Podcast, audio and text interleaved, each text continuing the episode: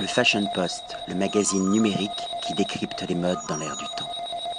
Aujourd'hui, on va vous parler de fromage, mais pas du fromage français, du fromage belge, du fromage danois. Euh, dans le sud du Danemark, avec John Gunther, qui est le manager de Unica, un laboratoire de saveurs pour la restauration haute couture uniquement. Donc c'est vraiment très intéressant de, de découvrir cette nouvelle vision culinaire de la création de l'innovation. Et John Gunther euh, va un peu nous expliquer euh, comment, quelle est la philosophie de cette très belle maison. Hi John Gunther, of course we will continue in English. I'm very very glad to be here and many thanks for the visit, for the tasting. It was fabulous. It's fabulous. Can you present your company? Yeah, um, our company is Arla Foods, so it's uh, one of the major uh, major players uh, at the dairy uh, business uh, in uh, in the world. So, so we are just a tiny, tiny part of of a great and big Arla. So, you could say that we are the small Formula One team in in in Arla. And what type of cheese are you producing here? Here at this uh, dairy, we are producing mold cheese, primarily uh, white mold cheese. Unika was uh, created uh, together with the mindset of uh, the new Nordic uh, manifesto, which was settled in 2002, where um, where big and and major um, chefs from all the five Nordic countries were assembled at a seminar in in, in Copenhagen and uh, they agreed to uh, to express what uh, could be a new cuisine, and they make they made ten commitments. So we should only they should only express what was linked to our region, our climate, and our culture. So that that's that was a major rules.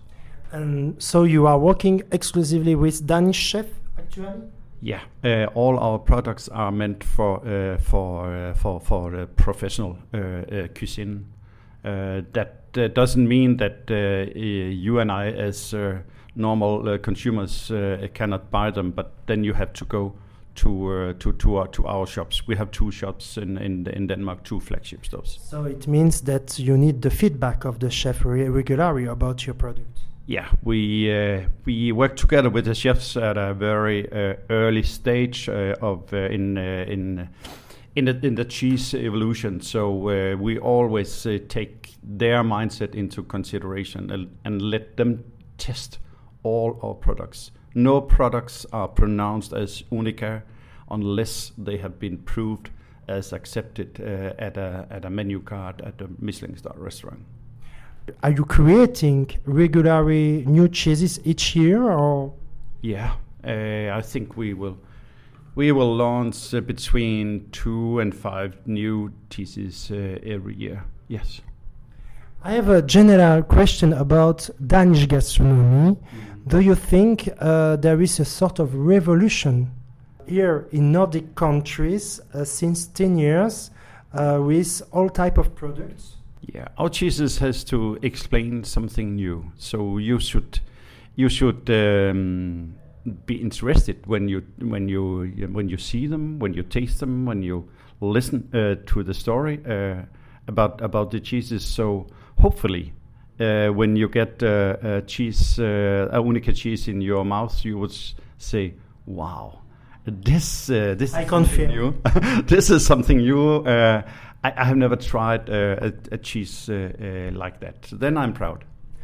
I would like to congratulate because you and all your team, because you are not only connected with the past, but you are connected with the present and with the future.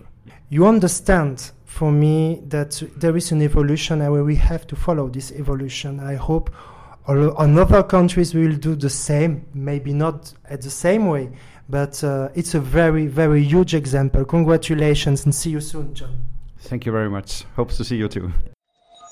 Le Fashion Post, le magazine numérique qui décrypte les modes dans l'air du temps.